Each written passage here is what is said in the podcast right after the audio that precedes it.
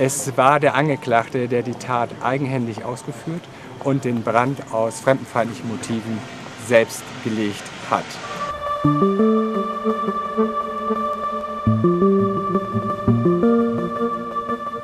Am Abend des 18. September 1991 feiern einige Männer im Erdgeschoss in der Asylunterkunft in Saarlouis Frau Lautern Geburtstag. Samuel Jeboa aus Ghana kommt spät nach Hause, geht in sein Zimmer im Dachgeschoss des Wohnheims. Am selben Abend treffen sich drei Männer in der Saluja-Kneipe Bayerischer Hof. Sie sprechen über Anschläge auf Unterkünfte von Asylbewerbern in Ostdeutschland. Doch wie der Abend weitergeht, Dazu gibt es unterschiedliche Versionen. Sicher ist nur, dass wenige Stunden später das Wohnheim in Frau Lautern brennt. Brandstiftung. Samuel Jeboa stirbt mit nur 27 Jahren in den Flammen. Wer ist für seinen Tod verantwortlich? Dieser Frage sind Richterinnen und Richter am Oberlandesgericht Koblenz nun elf Monate lang nachgegangen. In der letzten Folge haben meine Kollegen Jochen Marmet und Thomas Gerber vom Geständnis des Angeklagten berichtet. Er beschuldigt Heiko S., das Feuer gelegt zu haben. Doch die Anklage glaubt ihm das nicht. Ja, wir haben mit Blick auf die Schwere der äh, Mordtat eine empfindliche Freiheitsstrafe zum gerechten Sühneausgleich gefordert, nämlich neun Jahre und sechs Monate.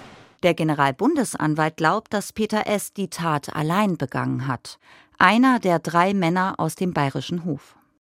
Die Verteidigung hatte zu Beginn des Prozesses ja noch Freispruch gefordert, mit der Begründung, dass die Tat nicht zu beweisen sei. Das sieht seit dem Geständnis anders aus. Peter S. hat ja zugegeben, vor Ort gewesen zu sein. Das bedeutet wenigstens Beihilfe zum Mord. Wir haben verschiedene Gesichtspunkte zusammengetragen, insbesondere die Entwicklung des Angeklagten bis zu dem Jahr 1991 und sind der Auffassung, dass er auf jeden Fall in dieser Zeit als Mitläufer qualifiziert werden muss und insofern eine Beihilfe. Die Verteidigung von Peter S. fordert nun viereinhalb Jahre, denn weil Peter S. damals erst 20 Jahre alt war, gilt Jugendstrafrecht. Knapp 30 Jahre lag der Fall bei den Akten. Und nun soll es ein Urteil geben. Am 9. Oktober 2023 soll es verkündet werden. Vieles hat die Beweisaufnahme ans Licht gebracht, etwa bei den Ermittlungen in der damaligen rechten Szene in Saarlouis. Also diese Hardcore-Szene, die führenden Köpfen, die waren immer politisch. Also ihr Bild war ganz klar, bereit zu sein, wenn der Umsturz stattfindet und dann die Schlägertrupps zu bilden und dann äh, in die Verantwortung zu kommen davon zu profitieren. Eins steht nach der Beweisaufnahme und bereits vor dem Urteil fest. Der Mord an Samuel Jeboa war ein rassistischer Mord. Mein Name ist Eva Lippold und ihr hört Der Fall Jeboa. Rassismus vor Gericht. Das ist Folge 7. Beweisaufnahme im rechten Sumpf. Es war ein Wendepunkt im Prozess, das Geständnis des Angeklagten Peter S. Anfang Mai. Über seinen Anwalt hat er da verlesen lassen, er sei zwar dabei gewesen in der Tatnacht, die Hauptschuld soll allerdings Heiko S. tragen. Er soll das Benzin besorgt und das Feuer gelegt haben. Seinen damaligen Nazi-Kumpan Peter S.T., mit dem er bis heute Kontakt pflegt, hat Peter S. dagegen in seinem Geständnis vollständig entlastet. Egal, wie man das jetzt bewerten will, ob als Geständnis oder als Versuch, die Schuld auf einen anderen, auf Heiko S. zu schieben, der soll ja das Feuer gelegt haben und soll die treibende Kraft gewesen sein. Eine Kehrtwende war diese Einlassung in jedem Fall gewesen. Peter S. war ja zumindest bei der Tat dabei, war daran beteiligt, als Gehilfe, Beihilfe nennt man das juristisch. Also mit einem Freispruch, wie am Anfang gefordert, wird das nichts mehr. Heiko S. soll die menschenverachtende Tat also maßgeblich geplant und ausgeführt haben. Doch was sagt Heiko S. selbst dazu? Der ist bereits eine Woche nach dem Geständnis als Zeuge geladen. Heiko S. kommt in den Saal, 51 Jahre ist er alt, ein großer, stattlicher, ein rundlicher Mann ist es. Er trägt lange Koteletten, eine Brille, ein hellblaues Hemd und Jeans, Turnschuhe.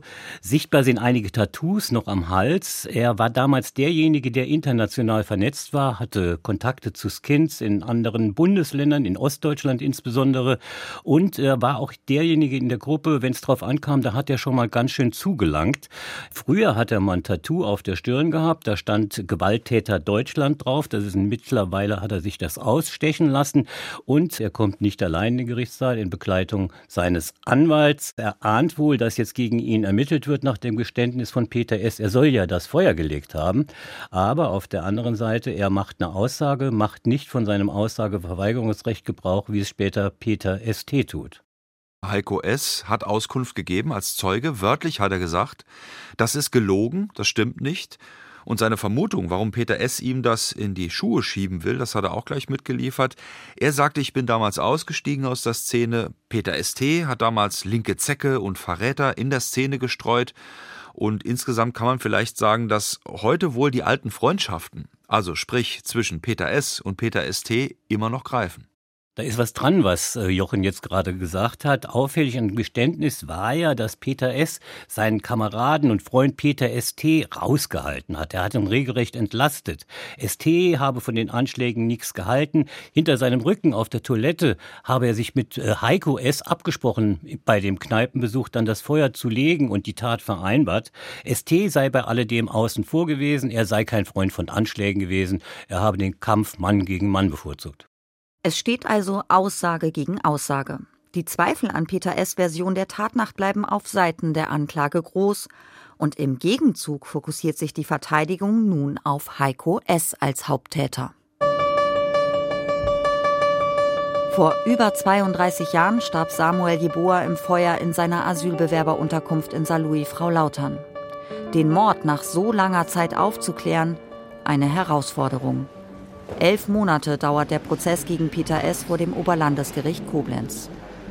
Insgesamt gibt es 94 Vernehmungen, 88 Zeugen werden also gehört vor Gericht, darunter damalige und aktuelle Ermittler, ehemalige Szenemitglieder und natürlich auch Opfer des Brandanschlags. Und an manchen Tagen werden auch mitgeschnitten, also abgehörte Telefongespräche oder auch Textnachrichten vorgelesen, manche von ihnen sogar vorgespielt.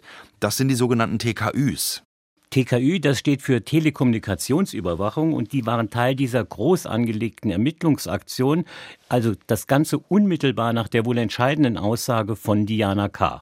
Wir erinnern uns, Diana K. hat den Ball überhaupt ins Rollen gebracht. Sie ging Ende 2019 zur Polizei und hat ausgesagt, Peter S. habe auf einer Grillparty 2007 ihr gegenüber zugegeben, dass er den Brand damals gelegt habe. Ich war das und sie haben mich nie erwischt. Es wurden dann also Mobiltelefone, Festnetzanschlüsse überwacht, Autos wurden sogar verwandt. Daraus gab es dann auch in Koblenz tatsächlich was im Gerichtssaal für die Öffentlichkeit zu hören. Und klar wird auch insgesamt die Ermittlungen und die Verhöre, die haben für mächtig Unruhe in der Szene gesorgt. Gleichzeitig haben der Angeklagte und auch Peter ST immer wieder durchblicken lassen, auch bei den TKÜs sozusagen hörbar durchhören lassen, dass sie sehr wohl wissen, dass sie abgehört werden. Und ähm, so richtig Verräterisches war dann auch bei diesen abgehörten Gesprächen nicht dabei. Das kann man schon festhalten. Nur ein, zweimal ist vor allen Dingen Peter ST dann der Gaul durchgegangen. Da hat er unter anderem gesagt, dass er kein scheiß Verräter sei. Aber was will er denn verraten? Weiß er also doch was über die Brandnacht? Was ein Mitschnitt aus dem Jahr 2020 von Peter St. auch gezeigt hat, er war offenbar ein ganz tief verwurzelter Rassist. Er redet sich da in Rage, als er einem Bekannten über einen Autokauf berichtet, den er mit einem türkischen Käufer abwickeln wollte. Und der ist dann nicht so gelaufen, wie er sich das vorgestellt hat. Und dann ist dann von Kanacken und von noch viel Schlimmerem eigentlich die Rede. Es war unterste Ausländerhassersprache, die man da zu hören bekam. Rassismus. Fremdenfeindlichkeit, NS-Ideologie als Motiv, Gewalt anzuwenden, einen Brand zu legen, Menschen zu töten. Auf genau diesen Punkt heben die unterschiedlichen Forderungen von Anklage und Verteidigung ab. Das haben die Plädoyers deutlich gemacht. Hat Peter S. aus Rassismus und tiefer Menschenverachtung das Feuer gelegt? Hat er die Tat allein begangen? Und wer hat möglicherweise zu der Tat angestiftet? Die Anklage hat hier eine eindeutige Theorie.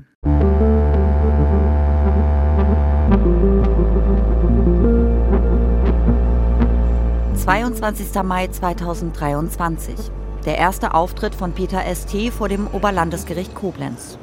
Er gilt als der Kopf der rechten Skins im Salui der 1990er Jahre, ist einer der drei, die am Vorabend des Brandanschlags in der Kneipe Bayerischer Hof zusammengesessen haben.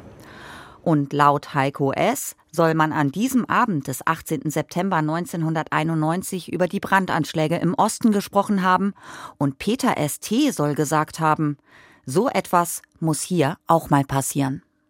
Peter St., der betritt über die Seitentür den Saal des Gerichts. Das tun all jene, die etwas geschützter an der Verhandlung teilnehmen wollen. 54 Jahre ist er alt, ein eher kleinerer Mann mit drahtigem Gang, kurze graue Haare, spitzer grauer Bart, trägt eine schwarze Jacke und kariertes Hemd. Er hat einen wachen Blick, ist aber wortlos und unaufgeregt. Sein Auftritt, der war mit großer Spannung erwartet worden, aber die Mauer des Schweigens, sie hält. ST hat seinen Rechtsbeistand dabei, den Koblenzer Anwalt Wolfgang Stahl, und der Name dieses Verteidigers, der sorgt im Gerichtssaal durchaus für Erstaunen, zeigt aber vielleicht auch, dass da immer noch ein rechtes Netzwerk am Werk ist. Wolfgang Stahl war nämlich Verteidiger von Beate Schäpe im NSU-Prozess. Peter St. beruft sich auf sein Aussageverweigerungsrecht. Alles, was er sagen könnte, so ist dann die Argumentation, könnte ihn belasten. Es war zu diesem Zeitpunkt zwar öffentlich noch nicht bekannt, aber gegen den Ex-Nazi Peter St. lief da schon ein Ermittlungsverfahren. Er will also nichts sagen. Das ist auch sein Recht und das erkennt auch das Gericht so an. Denn als Zeuge ist er zwar verpflichtet, vor Gericht die Wahrheit zu sagen, gleichzeitig aber könnte seine Aussage für ihn selbst strafrechtlich belastend sein. Und sein Anwalt Wolfgang Stahl, der schiebt auch gleich Richtung Pressevertreter noch die Warnung nach, dass sein Mandant bitte nicht vorzuverurteilen sei. Der Senat, der nimmt das alles zur Kenntnis. Peter St. verlässt, wieder über die Seitentüre, zusammen mit seinem Anwalt den Saal. Mit dem Angeklagten gab es einen kurzen Blickkontakt, aber nicht mehr. Nur zwei Wochen später, am 6. Juni, wird Peter St. in Saarlouis festgenommen. Wegen dringenden Verdachts der Beihilfe zum Mord an Samuel Jeboa und 20-fachen versuchten Mordes. Peter St. streitet das alles ab. Damals wie heute. Die Bundesanwaltschaft, die sieht das ganz anders. Hinter dem Rücken des Szeneanführers Peter St. hätte damals niemand in Saarlouis einen Brandanschlag durchführen oder auch planen können. Das haben übrigens auch zahlreiche Zeugen im Prozess in Koblenz gesagt. Und dass die Skins damals eine klare Hierarchie hatten, das sieht auch der Streetworker Dirk Deso. Er hatte in den 90er Jahren mehrere Projekte im Saarland mit Skins und Hooligans durchgeführt. Aufsuchende Jugendarbeit hat sich das damals genannt. Und Dirk D., der kennt die Strukturen genau und kennt auch Peter St hochintelligenter Kerl, menschenverachtend bis zum Abwinken, sehr charismatische Persönlichkeit, sehr strategisch unterwegs. Aber wie er wurde cholerisch. Dann war er angsteinflößend äh, und sein Vorstrafenregister hat ja auch belegt dafür, zu was er in, in der Lage ist.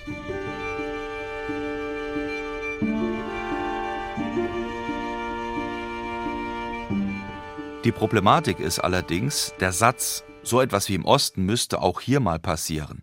Der wurde nur von Heiko S. in einer späteren Vernehmung, genau so, Peter St. direkt zugeschrieben. Und Peter St. streitet das ja ab. Der Anwalt von Peter St., der sagt zudem, die Äußerung wäre in Heiko S. hineingefragt worden. Und beim Haftprüfungstermin in Karlsruhe vor der Ermittlungsrichterin war gar die Rede von einer Aussageerpressung, sprich von einer Straftat. Trotzdem hält die Anklage Heiko S. Aussage für glaubwürdig. Sie ist überzeugt, Peter St.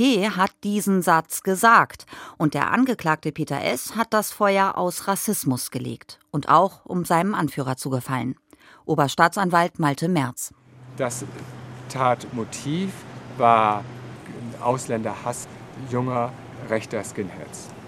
Es war der Angeklagte, der die Tat eigenhändig ausgeführt und den Brand aus fremdenfeindlichen Motiven selbst gelegt hat. Im Ergebnis ist diese Einlassung, die er auch selbst nicht äh, abgegeben hat, sondern ähm, sie besteht aus einer vorformulierten, schriftlich vorformulierten Verteidigererklärung. Er hat keine Fragen zugelassen, ist im Grunde genommen eine Schutzbehauptung. Sie ist auch nicht wirklich überprüfbar. Die Schlussplädoyers ziehen sich über zwei Tage. Die Anklage braucht zweieinhalb Stunden für ihr Plädoyer, die Verteidigung 90 Minuten, die Nebenklage, also die Anwälte der Opfer, etwa zwei Stunden. Zuvor war dann noch die psychiatrische Gutachterin zu Wort gekommen. Sie hatte insbesondere zur Fragestellung genommen, ob denn am Tat Abend, also in der, im bayerischen Hof, so viel getrunken worden ist, dass möglicherweise die Schuldfähigkeit beeinträchtigt sein könnte. Sie ist zum Ergebnis gekommen, neun Herrengedecke sollen dort getrunken worden sein, also neun Bier, neun Schnaps. Das hat sie dann hochgerechnet, kam über drei Promille raus. Das würde für eine verminderte Schuldfähigkeit dann letztendlich sprechen und würde auch dafür sprechen, dass eine geringere Strafe ausgesprochen werden könnte. Während dieser Plädoyers, da zeigt der Angeklagte Peter S. eher wenig Reaktion. Als beispielsweise die Nebenklage über die Leiden ihrer Mandanten, also der Opfer des grausamen Brandanschlags, berichtet, da verzieht dieser großgewachsene Mann eigentlich keine Miene. Ab und zu bespricht er sich mit seinem Anwalt, aber meistens schaut er nach unten, eher verkniffen und er weicht auch Blickkontakten eher aus. Also wer nachts um halb vier sich in ein Haus schleicht, dort auf der Treppe die leicht entzündliches Benzin ähm, ausgießt und das anzündet, der will eben Menschen im Schlaf überraschen. Der will, dass Menschen gar keine Möglichkeit haben, dem Feuer zu entkommen. Der will eben ganz gezielt so viele Menschen wie möglich töten. Das war der Nebenklagevertreter Björn Elberling. Er geht davon aus, dass Peter S. schon lange vor der Tat ein überzeugter Nazi war und dass er sich bereits 1991 als Teil einer Elite betrachtete, die sich berufen fühlte, minderwertiges Leben auszulöschen. Nebenklagerechtsanwalt Alexander Hoffmann glaubt, dass Peter S. mit seiner Tat noch mehr erreichen wollte. Nicht nur, dass er diese Tat begangen hat, weil er seinen Kameraden imponieren wollte, zeigen wollte, ich bringe unsere Sache voran, sondern auch, weil er ein Fanal setzen wollte, weil er den Auftakt für weitere Anschläge setzen wollte. Und davon gab es im Saarland viele. Auf den Brandanschlag vom 19. September 1991 folgte eine regelrechte Welle rechtsextremer Gewalt. Es gab Sprengstoff- und Brandanschläge auf politische Veranstaltungen, auf Flüchtlingsunterkünfte, auf Flüchtlinge, auf Ausländer. Es wurde ein Klima geschaffen, in dem sich die Ausländer nicht sicher fühlen sollten, aus dem sie auch vertrieben werden sollten. Politik und Polizei aber ignorierten diese Stimmungslage und redeten die Anschläge klein und die Skins, die wurden einfach laufen gelassen. Aber war Peter S. zum Tatzeitpunkt wirklich schon überzeugter Nazi? Das bezweifelt die Verteidigung. Sie spricht von einem längeren Radikalisierungsprozess. Also, Peter S. sei damals erst vier Monate in der Szene gewesen, er habe Anschluss gesucht, wäre orientierungslos gewesen aus schwierigem Elternhaus und die Kameraden waren sowas wie seine Ersatzfamilie. So hat es die Verteidigung formuliert. Wir haben hier Gutachten gehört, einerseits die Jugendgerichtshilfe, andererseits die Sachverständige, die sich sehr mit der Persönlichkeit und der Entwicklung auseinandergesetzt haben. Sie haben ja Reifeverzögerung und so weiter festgestellt und es wurde auch festgestellt, dass keine politische Orientierung vorhanden war. Wir reden über eine Person, die dort knapp vier Monate vor dem Anschlag aus dem Gefängnis entlassen worden ist, bedeutet, wir haben dort keine Anzeichen für eine Politisierung und für ein Einbeziehen in der Gruppe mit einer starken Ideologisierung. Das kommt später, aber nicht zu diesem Zeitpunkt. Ist Peter S. also nur aus Zufall in die rechte Szene reingerutscht? So argumentiert jedenfalls die Verteidigung und beschreibt den Angeklagten als schwache Persönlichkeit. Und das hat wirklich für heftige Reaktionen, vor allen Dingen seitens der Nebenklage geführt. Da sind wirklich alle im Saal nochmal wachgerüttelt worden beim letzten Plädoyer von Nebenklageanwältin Christine Pietschik. Sie hat sich im Saal wie danach auch im Interview richtig erschüttert gezeigt. Das Wichtige, was in allen Plädoyers heute rausgekommen ist, ist, dass erstens man sich in der Sache auch juristisch auseinandersetzen muss, also dass rassistische Taten nie nicht absichtlich erfolgen, nämlich dass die Ideologie die Absicht bedingt und dass dieses Revival einer 90er Jahre Amtsgericht Ostdeutschland Verteidigung, mein Mandant ist nur in die rechte Szene reingerutscht und wusste dann gar nicht mehr, wie er rauskam und wusste nicht, dass seine Freunde Nazis sind. Also dass die überhaupt nicht mit dem Ergebnis der Beweisaufnahme zusammenhängt und auch nicht so interpretiert werden kann. Ihr Argument, Radikalisierung findet eben schneller und auch individuell statt. Der Lebenslauf und das Verhalten des Angeklagten würden sehr wohl zeigen, dass er sehr früh schon den Kontakt gesucht hat zu erkennbar rechtsextrem denkenden und handelnden Personen, wie Heiko S. 1989 hat er den in Obertal im Heim kennengelernt und Peter St. 1991 in Ottweiler in der Jugendhaft. Alles vor der Tat.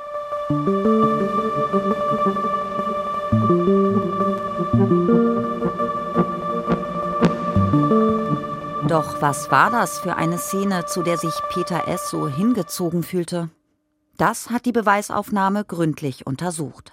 Im Prozess in Koblenz befragt das Gericht immer wieder ehemalige Mitglieder der Neonazi-Szene als Zeugen. Eine überraschend offene Aussage gibt's dabei von einem der Ex-Neonazis, Christian B. Christian B., heute 48 Jahre alt, er war 1992 in die Szene in Saarlouis gekommen. Er war einer der sogenannten Jüngeren unter den Nazi-Skinheads und schon zwei Jahre später, 94, da wollte er schon wieder raus. Wie er gesagt hat, es war ihm einfach zu heftig, was vor allem der harte Kern um Peter ST und Peter S. zu veranstaltet haben. Und als Aussteiger hat er dann 96 zu spüren bekommen, was die anderen Kameraden davon halten. Gewalt, Gehorsam und Gruppenzwang waren ganz offenbar Mittel der Wahl bei den rechten Skins in Saarlouis. Das bekam der Aussteiger Christian B. zu spüren. Der hatte sich nämlich bei seiner damaligen Freundin in Dillingen versteckt, als ein Trupp von sechs Leuten dort aufgetaucht ist. Darunter auch Peter ST und Peter S. Letzterer habe laut Christian B. zunächst noch mit dem kleinen Kind der Freundin gespielt. Das Kind wurde dann aus dem Raum gebracht und dann habe Peter S. gebrüllt: Jetzt geht's los. Dann wurden Möbel zertrümmert, die Wohnung ist auseinandergenommen worden und Peter S. hat dann versucht, Christian B. vom Balkon zu werfen. Von einer Dachgeschosswohnung. So schildert es der Zeuge. Er hatte Todesangst, Christian B. Irgendwie hat er es dann aber wieder zurückgeschafft in die Wohnung. Die Freundin und ihr Kind sind raus. Und die Nazitruppe hat ihn dann, Christian B., in der Haustür eingeklemmt und mit Springerstiefeln zusammengetreten. Diese Aussage wurde im Prozess auch nochmal bestätigt von einem Zeugen, der damals beim Schlägertrupp mit dabei war. Die ganze Strafaktion, die könnte dem Angeklagten Peter S. nochmal auf die Füße fallen. Der brutale Überfall, die Todesängste von Christian B., das könnte nämlich als versuchter Mord gewertet werden. Mord verjährt nicht, versuchter Mord verjährt auch nicht. Es sieht so aus, als ob die Ermittler diesen Vorgang, die Aktion noch auf Hinterhand haben, sozusagen als Faustpfand vielleicht noch.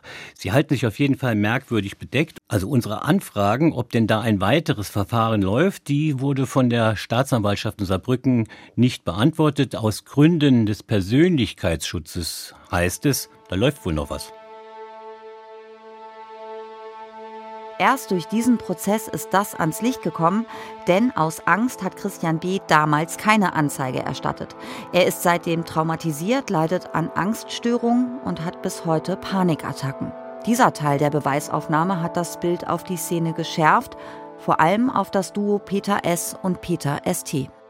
Wie die Szene damals tickte, das zeigen auch die vielen abschätzigen Bezeichnungen für den Angeklagten, die teilweise schon erstaunlich waren, die seine ehemaligen Mitkameraden im Gerichtssaal über ihn auch geäußert haben. Da wurde gesagt, er sei ein Stiefellecker, ein Lakai, ein Schoßhündchen sei er gewesen. Klarer Führer, das haben aber auch alle gesagt, dieser Skinhead-Szene, das sei Peter ST gewesen. Eine charismatische Persönlichkeit, so hat's einer der Neonazi-Zeugen mal gesagt. Und so sieht es auch der Streetworker Dirk D. Peter S. hatte, er hat Dinge erledigt für einen, also ganz banal, also er hat dafür gesorgt, dass Getränke am, am, am Platz sind. Oder hat dann halt auch mal äh, einen Bademeister versenkt im Schwimmbad, weil das Spaß gemacht hat. Oder hat äh, äh, Bierbänke verbrannt äh, von anderen Leuten. Also da war Peter S. immer ganz vorne mit dabei. Also so zwischen Kasper und Lakai. Genau, das trifft zwischen Kasper und Lakai. Was auch klar wird, die rechte Szene hält zusammen. Dieser Eindruck entsteht vor dem Oberlandesgericht Koblenz. Niemand belastet den Angeklagten Peter S. im Fall des Brandanschlags vom 19. September 1991. Aber viele verweisen auf sein auffälliges Verhalten. Also immer dann, wenn die Sprache auf die Tat kam, so ist zu hören, dann wäre ein hämisches oder sogar stolzes Grinsen bei Peter S. wahrgenommen worden und auch seine abfälligen und zynischen Bemerkungen über die Opfer waren Thema. Offenbar haben die Saluja Skins den grausamen Tod Samuel Jeboas regelrecht gefeiert. Das kommt bei einer Aussage einer Frau aus der damaligen rechten Szene ans Licht, Petra M. Die bestätigt nämlich vor Gericht, ja, es habe eine aggressive Stimmung in der Szene gegeben, sowas wie in Hoyerswerda mal im Saarland durchzuführen, und Namen wie Heiko S. und Peter St. fielen, vor allem in der Szenekneipe Spinnrädchen in St. Ingbert. Da wurde nach der Tat wörtlich gejubelt, der Hanse N abgefackelt. Petra M., die war später auch noch bei Blood and Honor, das ist ein rechtsextremes Netzwerk, das Nazi-Bands unter anderem koordinierte. Das NSU-Trio Schäpe, Mundlos und Böhnert, die gehörten zum harten Kern von Blood and Honor in Jena. Seit 2000 ist Blood and Honor in Deutschland verboten, aber es war Heimat, also auch für rechtsextreme Terroristen gewesen. Im Prozess sagte Petra M., dass sie völlig unpolitisch sei, es sei ihr nur darum gegangen, Party zu machen und zu trinken. Glaubwürdigkeit, die geht wohl ein bisschen anders. Das Ganze passt allerdings natürlich zu dem Schema Dichthalten, die Mauer des Schweigens vor Gericht und gegenüber den Strafverfolgungsbehörden halt.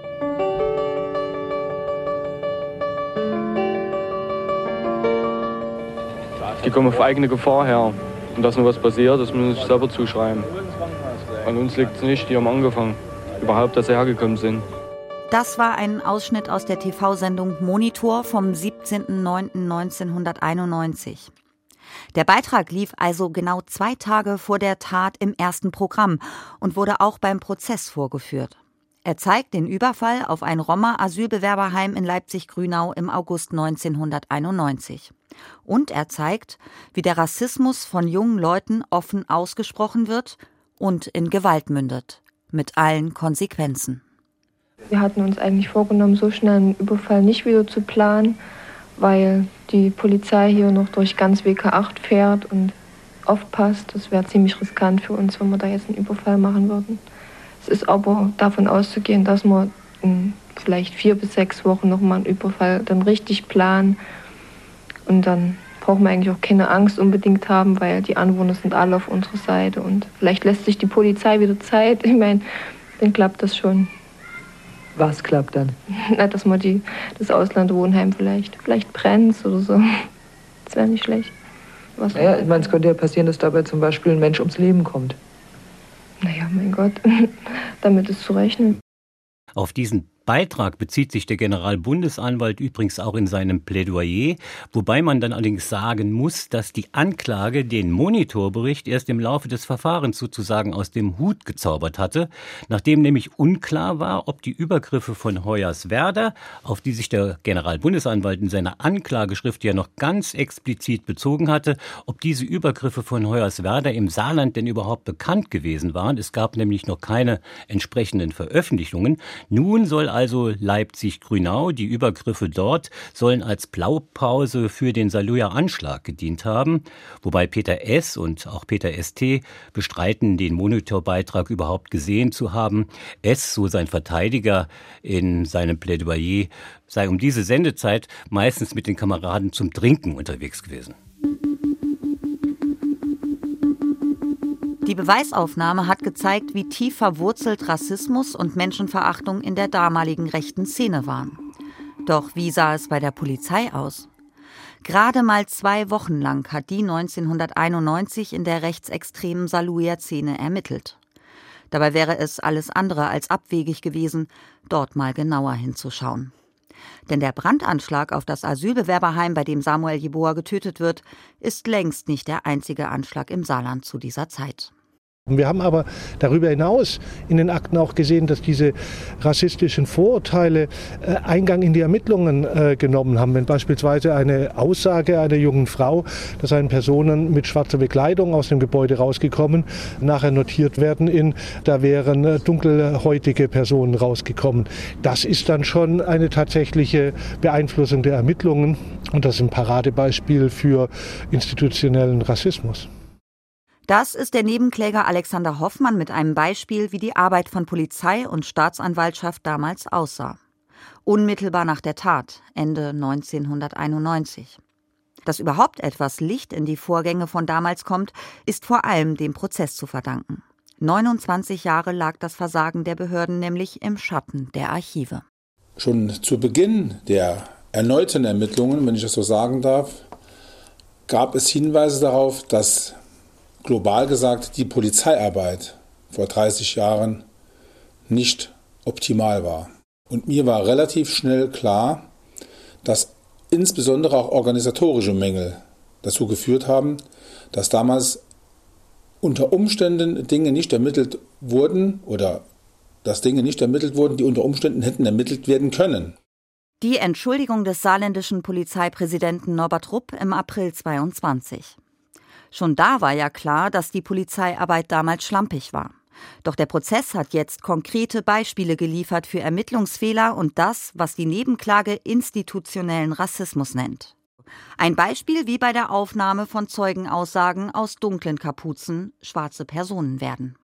An anderer Stelle wird die Aussage eines Opfers, dass er Personen gesehen habe am Haus kurz bevor das Feuer ausgebrochen war, diese möglicherweise wichtige Beobachtung, die wird erst gar nicht in die Akten aufgenommen.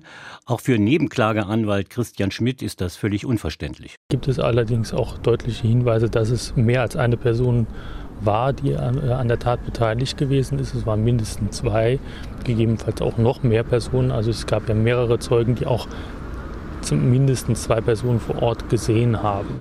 Doch diese Aussage taucht in den alten Akten, wie gesagt, überhaupt nicht auf.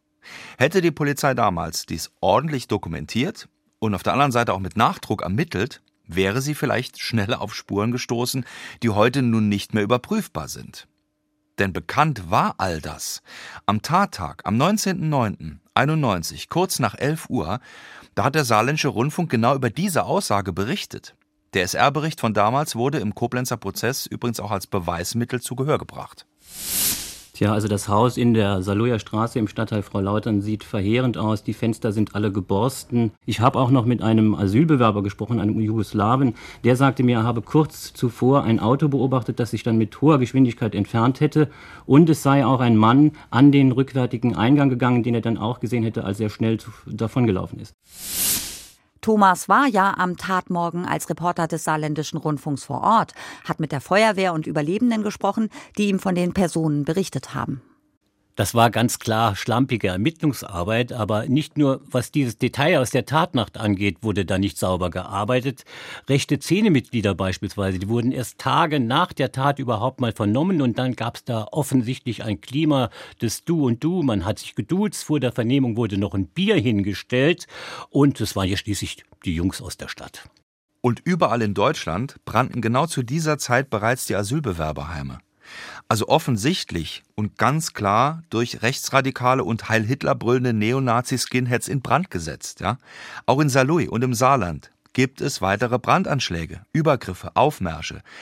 Und die Polizei in Saarlouis schreibt am 1. Oktober 1991, also 14 Tage nach der Tat, folgenden Vermerk ins Protokoll: Die rechte Spur ist nicht weiter zu verfolgen.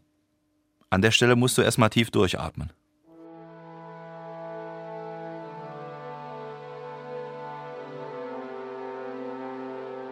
Ich nenne es mal Ermittlungsrassismus. Die Kripo-Leute haben sich auf mögliche Täter aus den Reihen der Bewohner fokussiert.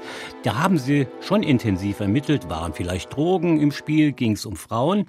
Ein ehemaliger Kripo-Beamter hat dann auch offen vor Gericht ausgesagt, dass mögliche andere Tatverdächtige erstmal dringender waren als die rechten möglichen Tatverdächtigen.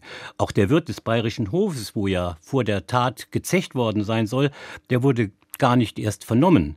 Vor Gericht räumte dieser Ex-Kripomann dann später auch noch ein, dann ein bisschen kleinlaut hat er gesagt, man hätte damals sicherlich differenzierter reagieren können.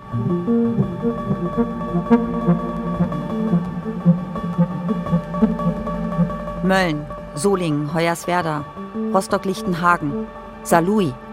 Deutsche Städte, in denen Rechtsextremisten Anfang der 90er Jahre Anschläge auf Flüchtlingsunterkünfte verüben. Wie sehr Übergriffe von Neonazis und Rassismus damals im Saarland zum Alltag gehören, das zeigt eindringlich die Zeugenaussage eines der Opfer der Brandnacht. Nennen wir den heute 62-jährigen Julius E. Er erscheint am vorletzten Tag der Beweisaufnahme vor Gericht. Ein großer Mann, Julius E., mit einer sehr tiefen Stimme, spricht er von der Explosion in jener Nacht dann dem Feuer und auch seiner Flucht vor den Flammen aus der zweiten Etage, da hat er geschlafen, und dass er dann wieder hochklettert und versucht, auch andere zu retten, und dass er Samuel Jeboa schreien hört. Erst schreien, dann wimmern und dann verstummen. Julius E. ist ein großer Mann, der immer noch traumatisiert ist, so sagt er, er kann selbst im Fernsehen kein Feuer ertragen, und all das in dieser Nacht erlebte hat sein Leben massiv verändert. In seiner Saluja Zeit gehörten für den Mann, der aus Afrika geflüchtet war, die deutschen Skinheads zum Alltag. Er hat gesagt, wenn sie einzeln unterwegs waren, dann waren sie meist friedlich, die Skinheads, aber in der Gruppe, dann wurde schon gepöbelt, geschrien und es gab auch Übergriffe, die er dann auch selbst erleben musste. Er hat von Drohbriefen unter anderem auch noch berichtet, die an die Unterkünfte gegangen sind, in Roden und auch in Frau Lautern. Beide Male hat die Polizei darauf nicht reagiert. Er und andere Nicht-Weiße wurden aber immer wieder bedrängt. Auch vor dem Haus gab es Zwischenfälle. Vor dem Haus beispielsweise wurde der Hitlergruß gezeigt und in der Stadt dann musste sich Julius E. massiv rassistische Beleidigungen anhören. Einmal ist er auch mit Joghurt beworfen worden. Er sagt, wir haben gelernt, damit zu leben. Auch mit den Folgen des Anschlags. Und als Opfer dieser Brandnacht hat er nochmal betont, wurde ihm nicht geholfen. Auch politisch nicht geholfen. Tatsächlich. Julius E. wurde abgeschoben, beantragte erneut Asyl und ist mittlerweile deutscher Staatsbürger. Samuel fügt dann noch am Ende seiner Aussage hinzu, habe viel Kontakt mit den Deutschen gehabt und er selbst finde noch immer, dass Deutschland eines der besten Länder der Welt sei. Das Land habe ihn immer fasziniert. Er wolle sich das Positive nicht nehmen lassen.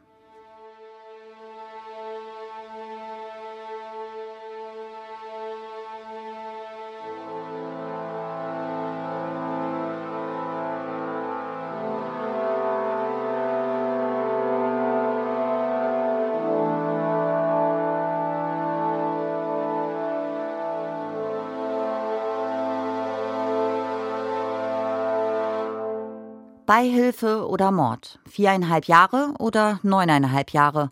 Am 9. Oktober soll das Urteil gegen Peter S. in Koblenz fallen. Und egal wie es ausfallen wird, dieser Prozess hat viel in Bewegung und viel auch ans Licht gebracht. Auch wie Polizei und Politik damals weggeschaut, wenn nicht versagt haben. Der Prozess im Fall Samuel Jeboer wird in die deutsche Justizgeschichte eingehen. Nach 32 Jahren wird der oder wenigstens einer der mutmaßlichen Mörder von Samuel Jeboer zur Rechenschaft gezogen.